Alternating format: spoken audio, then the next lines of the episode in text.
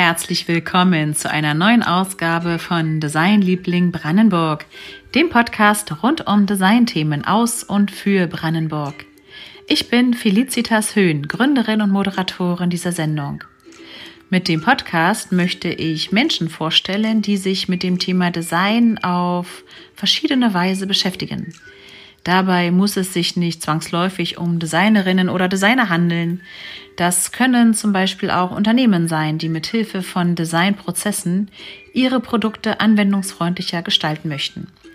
Mein heutiger Gast fällt in diese Kategorie und war vor sechs Jahren unter den Preisträgern des Brandenburgischen Designpreises. Die Rede ist von Christoph Mietke, Inhaber des gleichnamigen Unternehmens für Medizintechnik in Potsdam. Mit der gleichen Leidenschaft wie für seine Produkte engagiert er sich auch gesellschaftlich. Hier in Potsdam oder in Oranienburg, wo er mit seiner Frau Sabine Optensteinen das Oranienwerk betreibt und so einen Ort geschaffen hat, an dem sich die Kultur- und Kreativwirtschaft entfalten kann. Mit Christoph Mietke spreche ich über die Entstehungsgeschichte seines Unternehmens, über Vereinbarkeit von Beruf und Familie und über seine Leidenschaft für gesellschaftliches Engagement. Und nun gute Unterhaltung mit der heutigen Folge. Wenn Sie jetzt mal einem Außenstehenden erklären möchten, was Sie genau herstellen, wie würden Sie das beschreiben, Ihre Produkte? Einem Außenstehenden. es gibt eine Krankheit, die nennt man Hydrocephalus. Das ist eine Störung des Hirnwasserkreislaufes, so kann man das sagen. Und die einzige Möglichkeit in vielen Fällen, Patienten, die davon betroffen sind, zu helfen, ist, indem man künstliche Drainagen implantiert das sind Verbindungen von diesen Hirnkammern, die mit Flüssigkeit gefüllt sind, zum Bauchraum. Und damit, also dann werden Silikonschläuche implantiert und der Abfluss wird geregelt über Ventile. Und solche Systeme, die das herstellen, äh, die Verbindung herstellen und die Hirnwasserableitung regeln, bei diesen Patienten stellen die her entwickeln.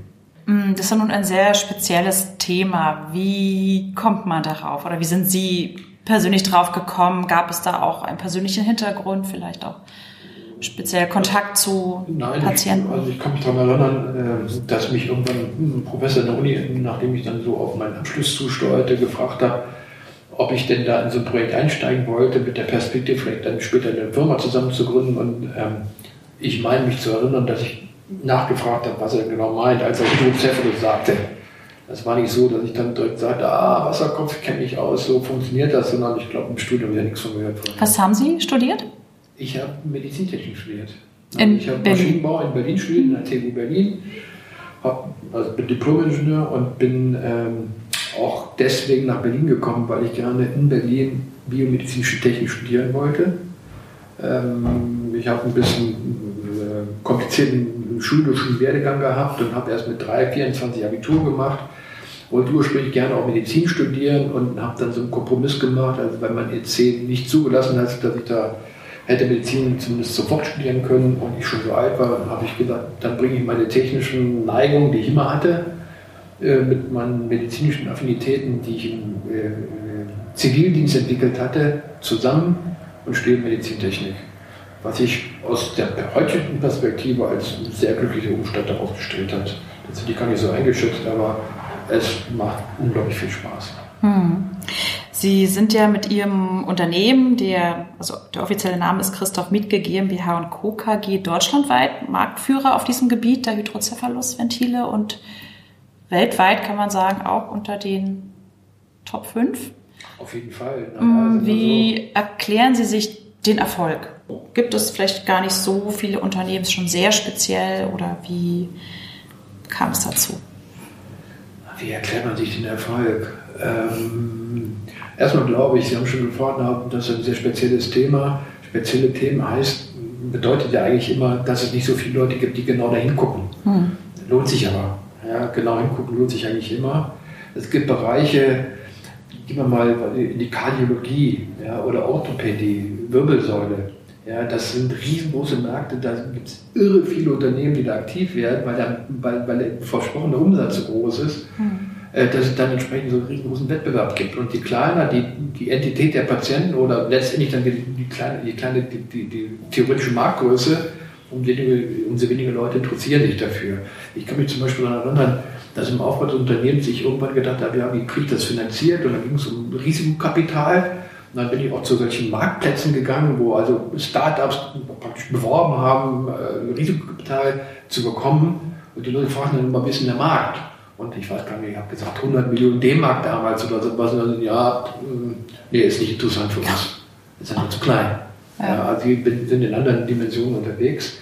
So, und das führt dann dazu, dass eben nicht so viele Leute gibt, die mit dem Thema auseinandersetzen. Und ich bin von vornherein sehr intensiv, weil ich Medizintechnik so spannend finde, äh, sehr tief getaucht. Das heißt, mhm. also ich bin durch die Welt gereist und habe Kongresse angehört und habe mir die Meinung der Leute mhm. äh, zu eigen, nicht zu eigen sondern ich habe mich damit auseinandergesetzt. Mhm. Und dann stellt man ganz schnell fest, nicht nur in dem Bereich, aber sehr intensiv in dem Bereich Hydrocephalus, dass die Kommunikation zwischen den Technikern und den Medizinern da nicht wahnsinnig gut gelingt.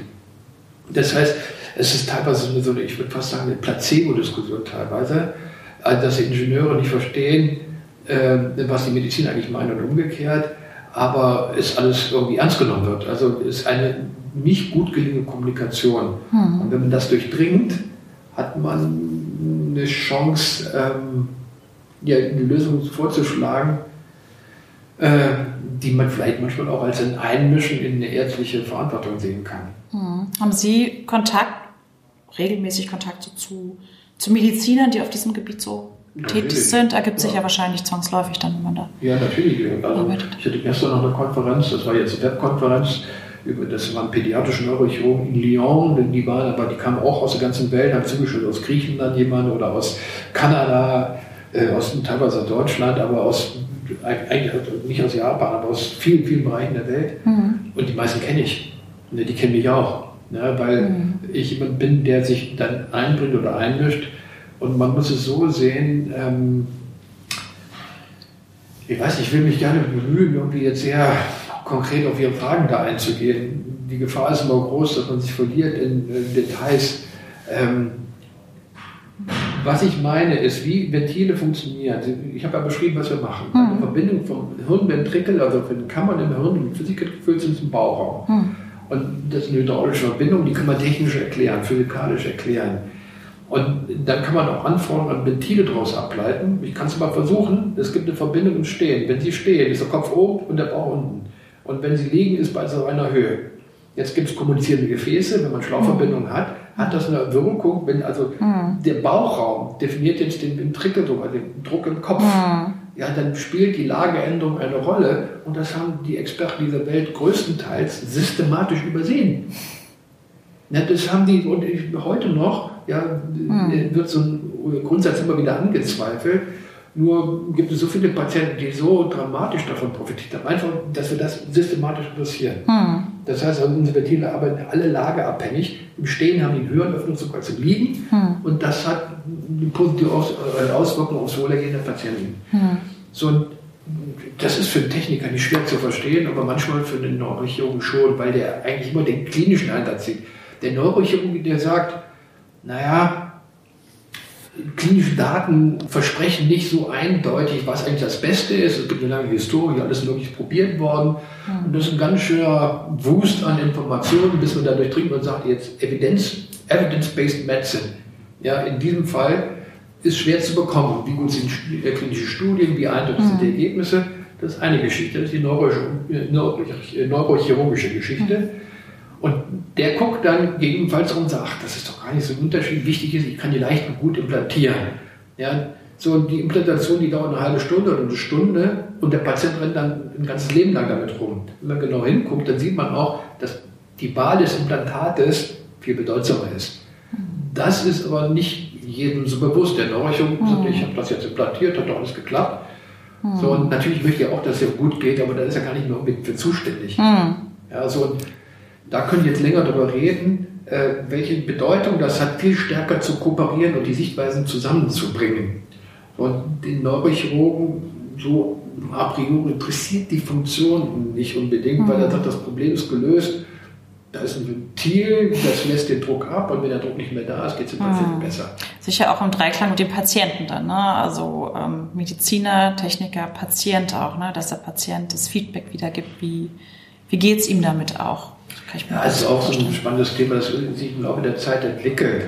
Also ähm, habe ich wirklich gestern auch wieder intensiv darüber diskutiert, weil ich so einen Raum sehe, der nicht wirklich betreten wird, nämlich mhm. ähm, welche Verantwortung habe ich denn oder haben wir als Firma, habe ich als Mensch, der also Produktperformance verantwortet?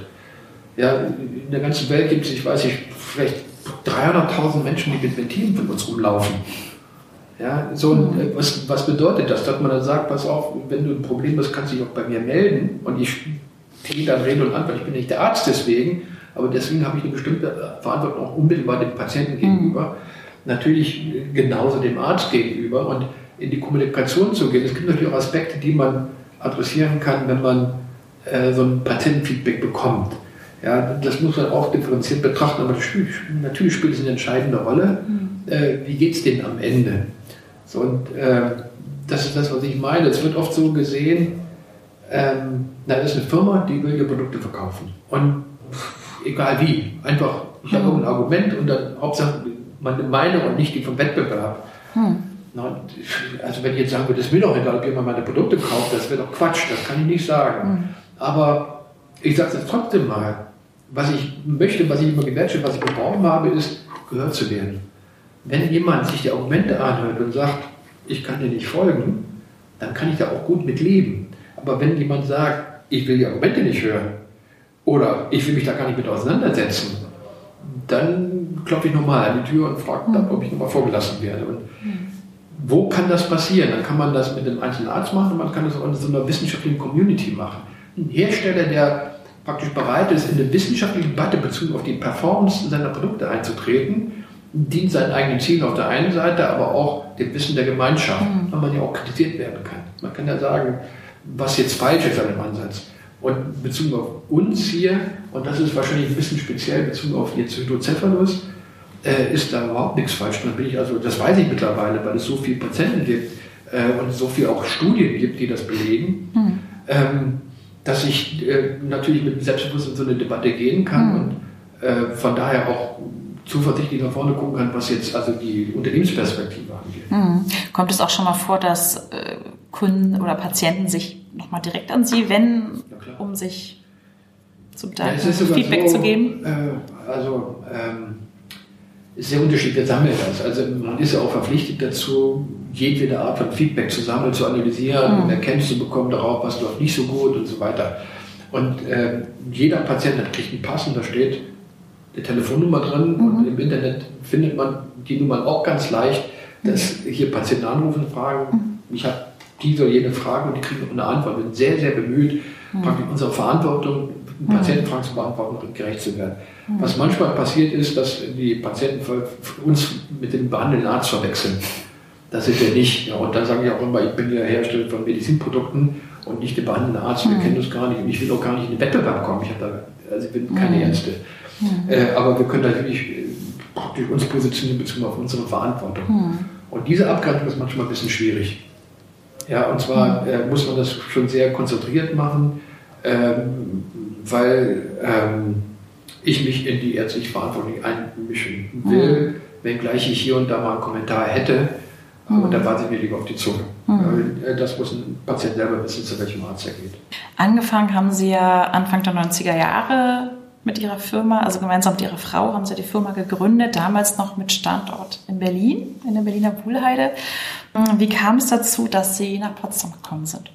Gab es da einen, ja, das ist einen schön, Anlass? Dass Sie da meine Frau erwähnen. Also tatsächlich äh, habe ich jetzt äh, die Firma Anfang der 90er Jahre gegründet in der Wuhlheide.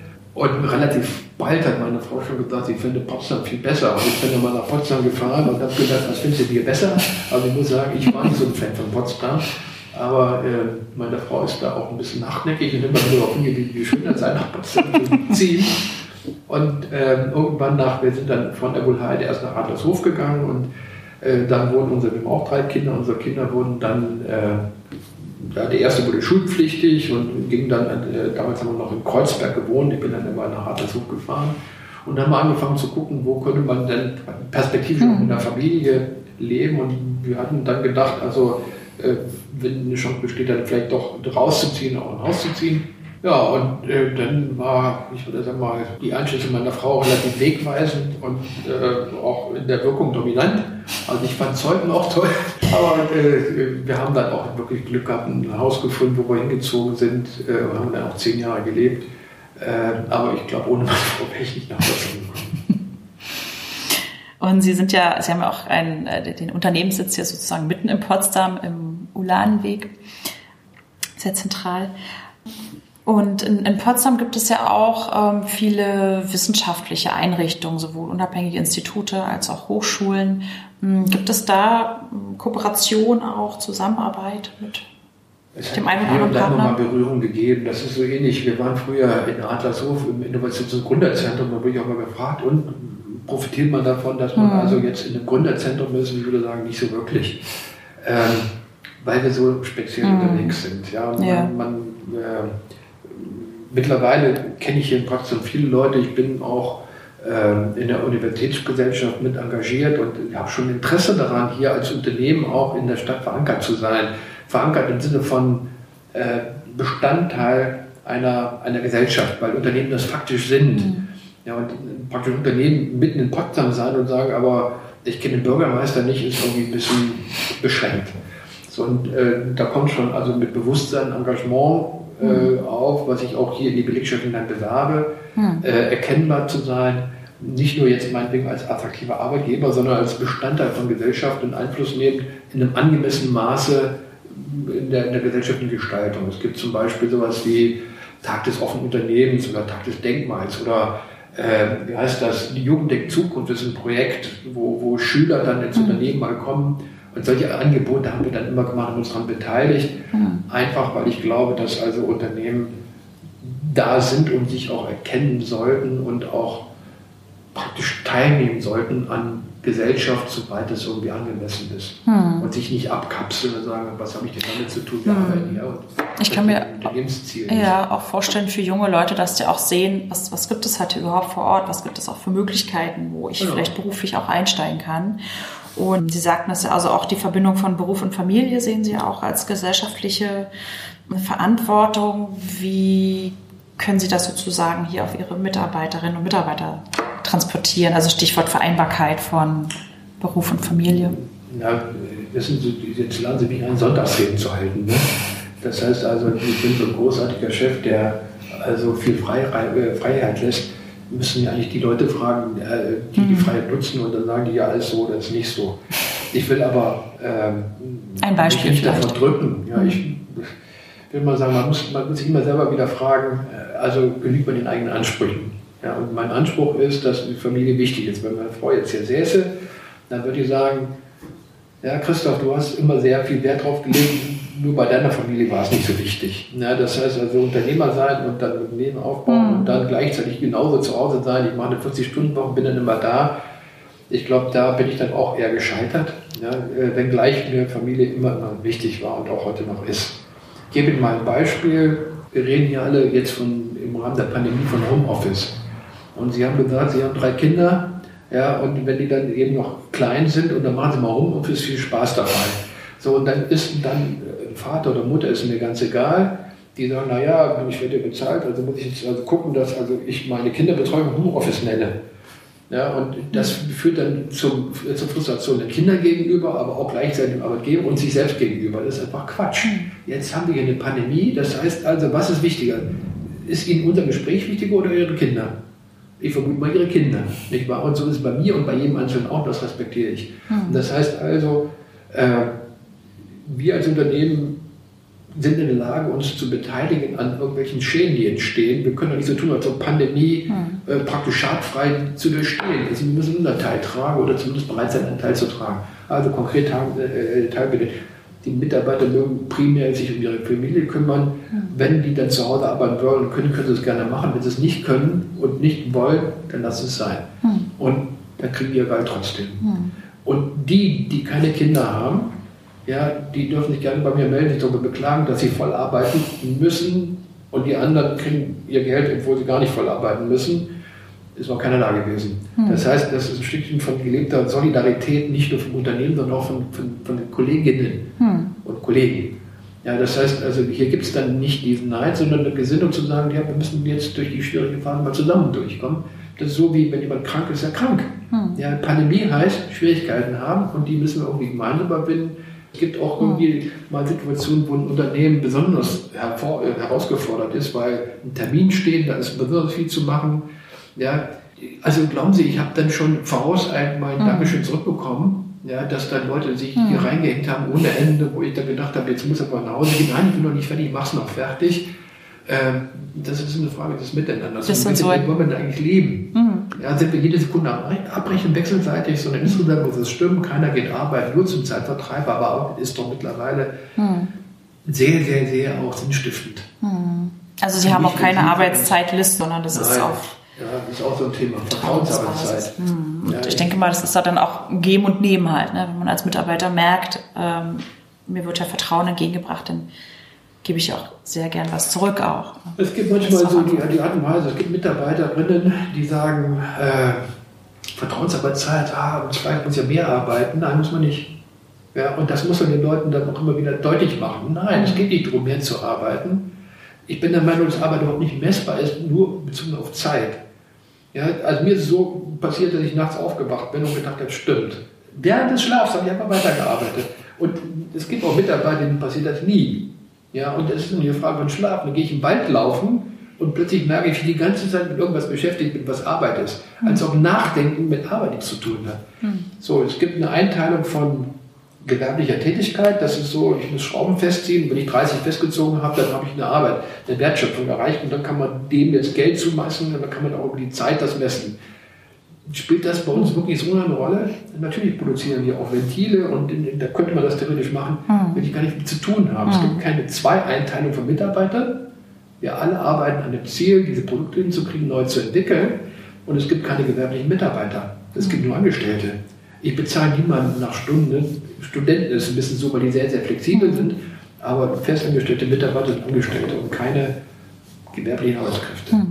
Haben Sie jetzt, äh, wir sind ja jetzt fast zwischen ein Jahr im, im Ausnahmezustand aufgrund von Covid-19, gibt es auch um, positive Erfahrungen, die Sie gemacht haben, wo Sie sagen, ach, das würde ich vielleicht doch ganz gerne auch mitnehmen in die Zeit, wenn's, wenn wieder mehr möglich ist, dann auch das was trotzdem beibehalten?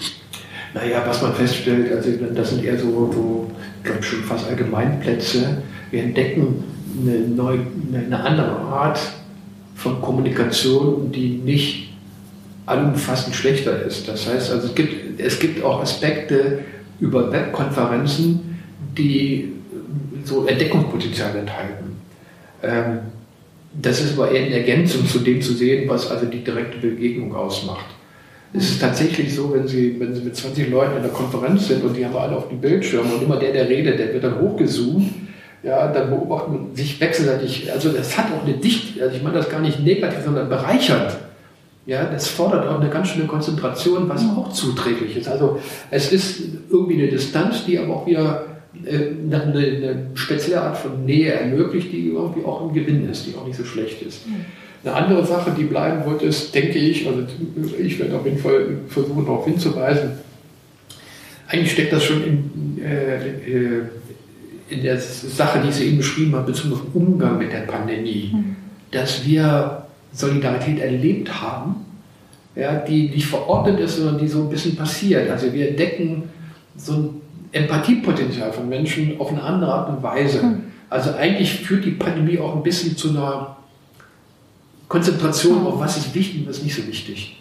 So, und ich glaube, davon bleibt was. Also ein Innehalten und nicht nur irgendwie durch die Gegend rennen und mir ist alles ganz wichtig und so weiter. Was ist wichtig?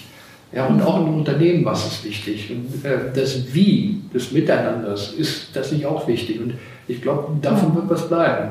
Hm. Ja? Auch der erfolgreiche Umgang damit. Hm. Ja. Dürfen wir gespannt sein. Auf jeden Fall. Auf was sich da noch alles so vielleicht auch verändern wird. Ich wollte noch mal kurz zurückkommen auf die Anfänge äh, in den 90er Jahren. Dauerte ja fast drei Jahre, bis Sie das Produkt entwickelt haben, damals das Ventil. Wie haben Sie, wie haben Sie diese Zeit erlebt? Also ähm, gab es auch mal Zeiten oder Situationen, wo Sie gesagt haben, ach nee, das äh, ich mache doch wieder was anderes oder also auch mal einen äh, Rückfall erlebt oder eine äh, Situation, wo sie gedacht haben, ach, ich, ich lasse es jetzt, das, äh, das wird hier nichts oder nee, also das muss man erstmal durchhalten, auch so eine Entwicklungsphase halt. Während der ersten drei Jahre ganz sicherlich nicht. Also ich hatte ja eine Förderung über vier Jahre mhm. und für mich war das klar, die Förderung war so, dass ich also im Scheitern äh, ganz bestimmt meine Promotion schreiben würde, um dann mit vielleicht 100.000 D-Mark Schulden irgendwo anzufangen. Ja, und das Risiko habe ich gesagt, da bin ich bereit zu tragen. Also als äh, Ingenieur mit diesem Hintergrund wird man sicherlich irgendwie eine Chance haben, dann auch wieder eine Anstellung zu finden und dann auch die Schulden abtragen zu können. Äh, aber ähm, es ist so gewesen, dass also die Zeit extrem schnell verging und wir in sehr kurzer Zeit aus dem Nichts ein implantierbares Produkt entwickelt hatten. Also genau genommen habe ich die Fieber am 1. Juli 1992 gegründet mhm. und am 1. Februar 1995 wurde das erste Ventil implantiert. Und das ist, oh. also nach, nach zweieinhalb Jahren, okay. oder zwei mhm. Jahre und sieben Monate, acht.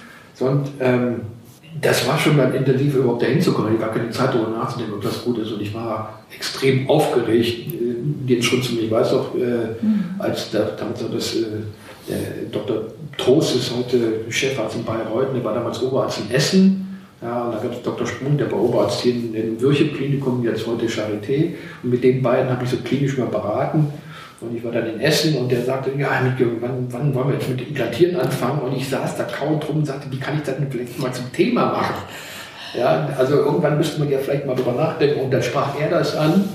Und das, ja, das finde ich gut, dass Sie das sagen. Und dann äh, kam ich zurück nach Berlin und erzählte dem Dr. Sprung das. Und der sagte dann, ja, Moment, also das machen wir das fünfmal. Dann ging das relativ schnell. So, und dann waren die Ergebnisse auch so, das war dann eine viel entscheidendere Phase, um mich zu sehen, also klappt das und wie geht es den Patienten? Und dann stellte sich ja nach den, eigentlich genau waren es viereinhalb Jahre, die Frage der Anschluss, Anschlussfinanzierung. Dann war das Entwicklung finanziert, aber jetzt ging es ja darum, Produkte zu produzieren und ins Marketing zu gehen und äh, dann auch zu bewerben und dann ein ganz neues Kapitel aufzuschlagen. Also Vermarktung von Produkten hat man jetzt als Maschinenbauer nicht äh, Vertiefungsfach im Studium, ja, das äh, war schon neu. Und dazu kommt die Frage des Unternehmers, wie finanziere ich das? Und da ging es dann schon um eine andere Größenordnung der persönlichen Verschuldung. Und das war insofern ganz einfach, weil diese Studie, die wir derzeit gemacht haben, die Ergebnisse, die muss jeder interpretieren.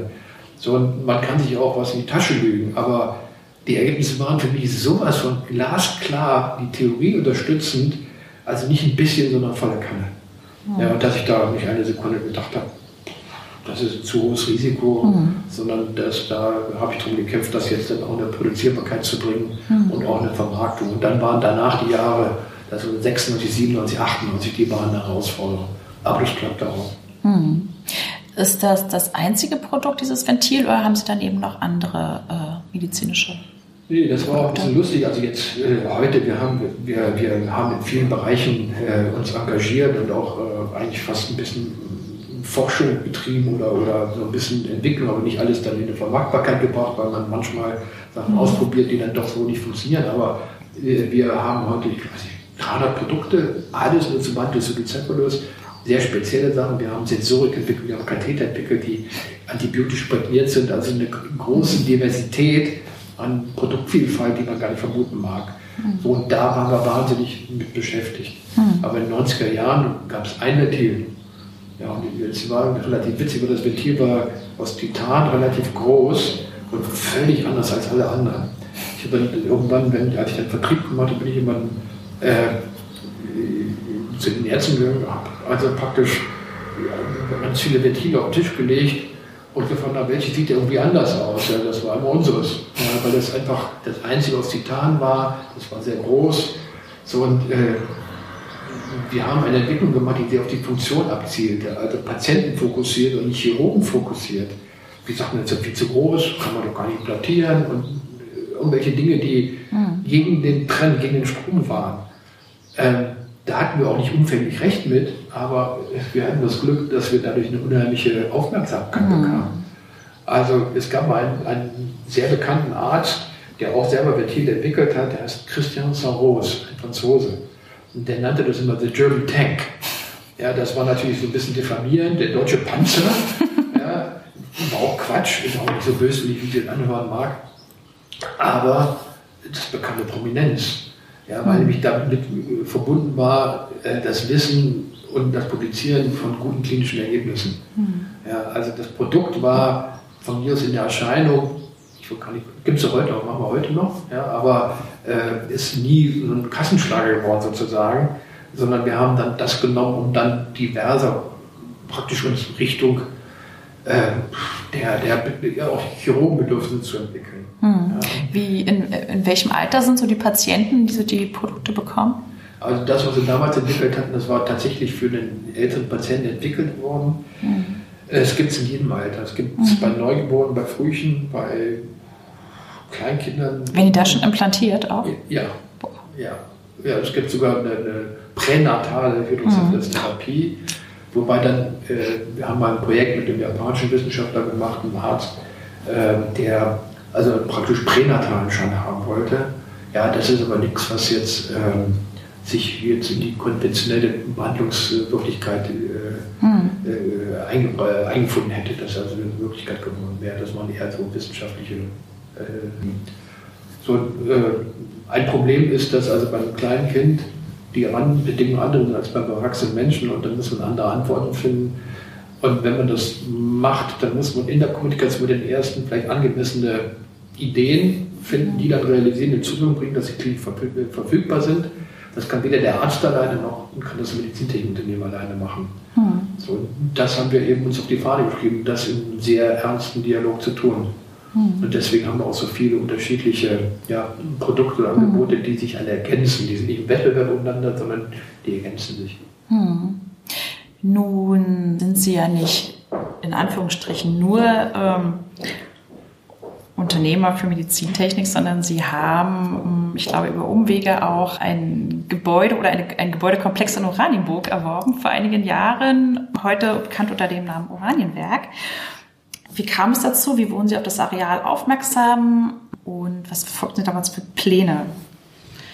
Wie kam es dazu? Ähm, vorangestellt muss ich vielleicht nur möchte an der Stelle erwähnen, dass also äh, ich im Jahr 2000 eine Partnerschaft eingegangen bin mit der Firma B. Braun Escolab. Mhm. Und das war für uns sehr, sehr bedeutsam, weil B. Braun nun weltweit bekannt ist und überall der Neurochirurgie Zugang in die Kliniken hat mit vielen, vielen Produkten. Und mit denen in der Betriebs, äh, Vertriebspartnerschaft haben wir natürlich dann einen guten Zugang gefunden, praktisch in den Weltmarkt hinein. Und nachdem wir das eine Zeit lang zusammen gemacht haben, stellt sich irgendwann die Frage, ob äh, die sich nicht vielleicht ähm, an der Gesellschaft beteiligen können.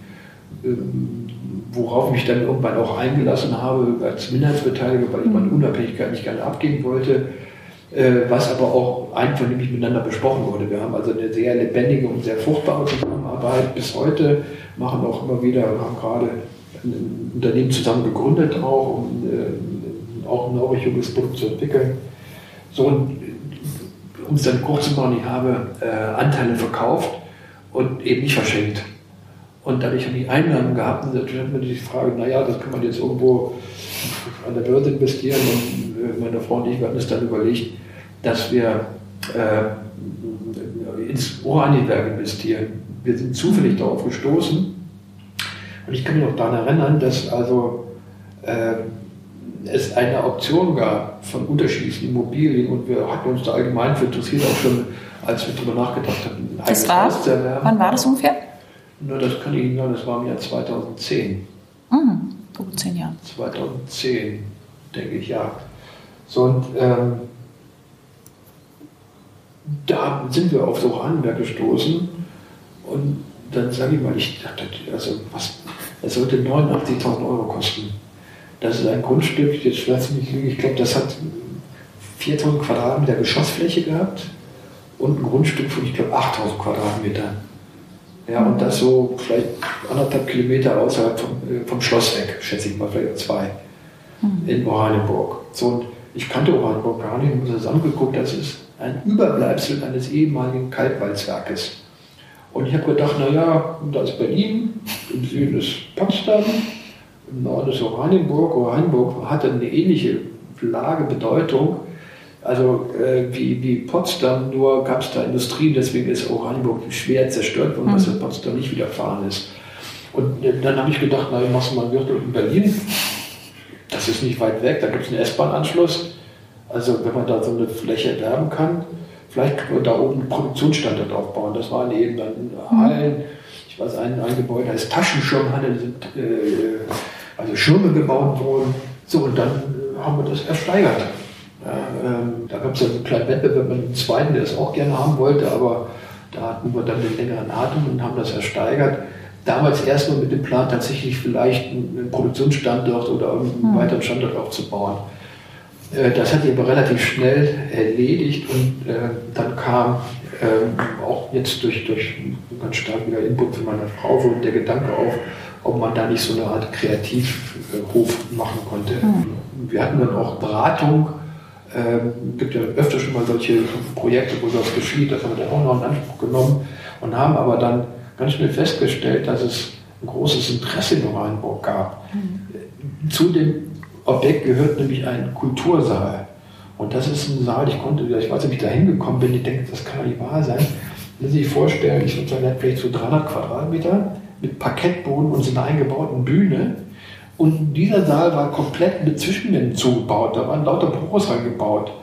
Und dann hatte ich mir schnell vorstellen können, wie das wohl aussehen könnte, wenn man das mal alles wegmacht, das ist schnell mhm. rückgebaut.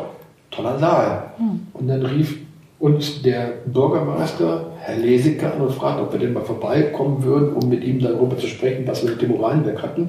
Hansi Leseke ist heute nicht mehr Bürgermeister, sein Sohn ist jetzt Bürgermeister in Oranienburg. Er ist jetzt im Ruhestand, aber unterstützt uns im Oranienberg massiv. Mhm. Und durch so eine Resonanz und durch so eine äh, auch Katalyse, kann man fast sagen, in der Oranienburger Gesellschaft ist dieser kreativ, äh, also wir kommen uns ein bisschen wirklich vor wie so ein Katalysator. Mhm. Alle freuen sich, dass er erhalten bleibt, weil sehr schöne Architektur einfach abgerissen wurde, obwohl sehr schön, ich finde ja, aber also man, man, man sieht, da ist die Zeit drüber mhm. gegangen. Ist nicht alles schön, aber es war mal schön. Und diese Backsteingebäude, da steht auch noch ein Schornstein. Mhm. Ja, mussten wir jetzt Krone abtragen, also so, mit so einem Gesims oben drauf, mhm. aber das ist einfach unwirtschaftlich da, jetzt die Krone ja. ab, das tut mir weh. Wenn ich das, irgendwann baue ich sie wieder auf. Ja. Und es so. ist auch zu einem schönen Ort der Begegnung geworden, auch ist, für die also ich kreative Leute Wirtschaft auch. getragen, die da hinkommen und es hätte auch sein können, wir, wir machen irgendwas. Mhm. Also äh, wieder meine Frau sind sie da, die äh, sehr äh, intensiv sich mit eingebracht. Äh, sie sagte dann irgendwann, wir könnten doch eigentlich auch so, so ein Singen veranstalten.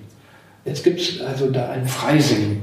Ja, Freisingen heißt also Mitarbeiter vor Ort, äh, einer davon ist ein Musiker, der hat wieder eine Band und also die machen das jetzt praktisch nebenberuflich, musizieren die und dann wird damit, ich glaube, wir hatten eine Weihnachtsfeier, da waren 200 Leute zum Singen. Hm. Ja, und wenn also vor, kommen würde, dann macht man Vor Corona-Zeiten sozusagen, ja. Bitte? Vor Corona-Zeiten. Corona, jetzt in diesem Jahr nicht. Ja, ja. Aber vor einem Jahr war das so. Ja. Und solche Veranstaltungen, wir werden so das sukzessive weiter ausbauen. Es steht immer noch viel leer. Aber wir haben auch kleine Büroeinheiten, die eben nicht super schick sind, aber so, dass man da rein kann und mhm. vielleicht eine Existenz aufbauen kann. Und so ist da sehr viel Vielfalt anzutreffen und wir versuchen da weiterzuentwickeln, mhm. Kulturveranstaltungen zu machen, um Leuten, die da kreativ unterwegs sind, auch vielleicht eine Verkaufsmöglichkeit zu bieten. Und also Ladenmann sind wir auch jetzt gerade vom, vom Land gefördert worden. Also gerade ist in den letzten zwei drei oder drei Jahren, glaube ich. Also was auch sehr, sehr hilfreich mhm. ist. Also Sie sehen, es gibt eine gesellschaftliche Resonanz, mhm. die reagiert auf praktisch unsere Ambition oder Initiative. Und ohne diese Resonanz wird es das natürlich überhaupt nicht geben. Und das ist auch sehr schön, finde ich, zu sehen, wenn man so sozusagen was aussät, was dann auch so zurückkommt auch ja, an, an Resonanz, wie Sie so sagen, ja, was das wirklich so was auch gebraucht wird, so eine Orte der Begegnung und wo man ja. Möglichkeiten schafft. Also vielleicht ist auch schon ein bisschen deutlich geworden, ähm, ich finde Menschen großartig. Ja, und es gibt viele Menschen, die äh, also über Menschen nicht so positiv reden und ich denke, die gucken immer dahin, wo es nicht so schön ist. Und wenn man jetzt äh, mal versucht, einen anderen Blick äh, einzunehmen, dann wird man doch nicht abstreiten können, wie schön das miteinander ist. So, und, äh, ich komme aus dem katholischen Rheinland und ich habe eine Parallele entdeckt zu meiner Erinnerung an die Kindheit im katholischen Rheinland und einer nostalgischen Betrachtung von DDR-Zeiten des Gemeinsamseins. Ja, mit einem Wohlstand hat sich ein Blick verändert in eine Innovation des weniger Miteinanders. Also ich bin der Meinung, es muss kein Parteisekretär oder Pfarrer sagen, jetzt kommt man zusammen, sei fröhlich. Wir hm. können es einfach so machen. Hm. Ja, und wir können also in der Unterschiedlichkeit miteinander was erleben. Und das geschieht ein bisschen da. Hm. Und ich kann mir auch vorstellen, dass, äh, wenn es wieder möglich ist und äh, das wird es auch bald wieder, denke ich mal, hm, dass es dann vielleicht auch noch mehr so ein Bedürfnis nochmal gibt nach so Orten, wo man zusammenkommen kann und zum Beispiel gemeinsam singen kann auch. Mhm. Könnte ich daran erinnern, Früher gab es Konzerte und da ging man hin. Da war es voll. Ja, und man lebt Dunkel, kann ich mich dran erinnern. hinein. Vielleicht ja. kommt das nochmal. Wir hoffen, ja, vielleicht, äh, weiß ich, ob unsere Kinder das schon kennen. Ja, es kommt wieder. Mm, gibt es da einen in Oranienburg, um nochmal äh, das abzuschließen, sozusagen äh, auch einen Austausch mit den Einheimischen dort vor Ort? Also unabhängig vielleicht von denen, die sich da wirklich mit, mit einem Büro da angesiedelt haben. Also dann, also die Fabrikhallen waren ja über lange Zeit auch Arbeitsplatz für die Oranienburger. Kommen die auch und erzählen, ach Mensch, zu meiner Zeit war so hier oder erzählen oder wie nehmen die alten Oranienburgerinnen, Oranienburger das so auf? Gibt es da ein Feedback? Ich, ich, persönlich nehme das nicht so unmittelbar wahr, weiß mhm. es aber sehr genau. Ähm, also der Erwin Marco Bartsch, äh, der also als, äh, ich sag mal, Standortmanager, so würde das vielleicht heute sagen, oder der immer vor Ort war, schon seit vielen Jahren praktisch die Geschicke da leitet. Und von dem weiß ich, ich habe auch natürlich selber viele Leute getroffen. Ich habe zum Beispiel den, äh, was ist das, ich glaube, Gewerkschaftsführer getroffen, der zu Zeiten äh, der Treuhand, als äh, das mhm. Werk abgewickelt wurde, da in der Verantwortung war, mit dem unterhalten. Wir haben, übrigens ist es auch schön, wieder eine Verbindung herzustellen mit den Rotariern der Veranstaltung äh, da gemacht, beziehungsweise da waren rotarische Freunde dabei.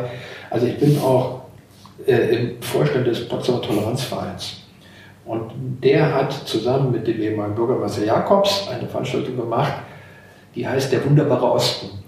Und da geht es darum, miteinander ins Gespräch zu kommen. Das ist eben dieses mhm. Toleranzthema. Also mhm. Leute, die äh, nicht natürlicherweise zusammenkommen, ein bisschen auch rotarisches Thema, äh, ins Gespräch kommen. Und äh, da haben wir eine Veranstaltung im Oranienberg gemacht.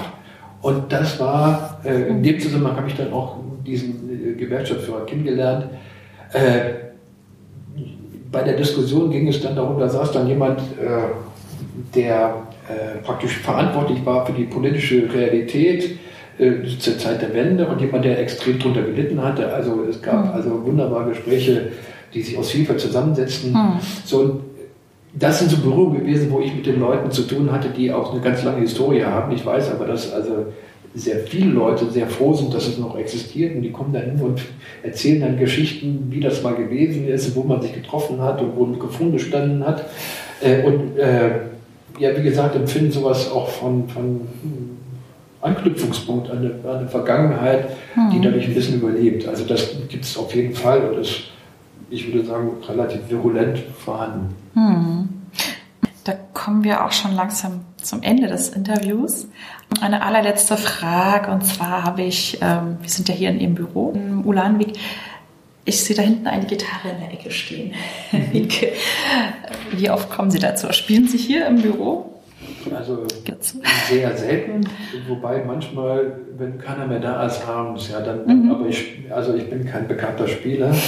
Ich bin ein großer Fan von Musik, äh, von Musik und von, von gemeinsamen Singen und Musizieren. Also es ist eher das Gesellige dabei. Äh, aber manchmal ist es für mich auch so, dass dann klipper ich noch so ein bisschen, wenn es keiner hören muss, mhm. sozusagen. Mhm äh, die steht eigentlich hier, äh, dass wenn Gelegenheiten da sind, dass man zusammen was macht, was jetzt seit Corona gar nicht mehr ist. Zum Beispiel, wir haben so eine Gewohnheit, immer zum Jahresende, letzter Tag vor Weihnachten, treffen wir uns hier mit den Leuten, die das kennen, Lust haben. Wir sind ja nicht 200, sondern 10 oder 20. Mhm. Ja, und dann ist es so, dass es schön die Gitarre da zu haben. Und so Gelegenheiten kommen manchmal, wobei dann meist nicht ich derjenige bin, der spielt, sondern irgendjemand, der es viel besser kann als ich, denn mit einer Gitarre und äh, eigentlich gibt es keinen Grund, dass die permanent hier steht. Wer jetzt nochmal wissen möchte, wie es aussieht, wenn so mehrere zusammenkommen in der Firma Mietke, der kann sich gerne den Weihnachtsfilm angucken vom letzten Jahr auf YouTube. Sehr unterhaltsam, kann ich nur empfehlen. Herr Mietke, vielen, vielen Dank für den Einblick in Ihr Unternehmen, in Ihre Tätigkeit und in, Ihre For in Ihr Forschungsfeld sozusagen. Und äh, ja, also nochmals vielen Dank und alles Gute. Ja, sehr gerne. Wie immer von Herzen danke fürs Zuhören und dranbleiben. Ich freue mich, wenn wir in Kontakt kommen, zum Beispiel bei Instagram unter brandenburg.design oder per Mail unter post.designliebling-brandenburg.de. Der Monat Mai steht übrigens ganz im Zeichen von Nachhaltigkeit. Für die nächste Folge am 14.05. bin ich mal wieder im schönen Brandenburg an der Havel unterwegs und freue mich auf das Gespräch mit Dagmar Kinter. Sie betreibt mit ihrer Firma Tube Upcycling und verhilft so, alten Fahrradschläuchen, Planen oder Werbebannern zu einer neuen Verwendung in Form von Taschen in unterschiedlichen Ausführungen. Also, ihr dürft gespannt sein. Tschüss, bis zum nächsten Mal.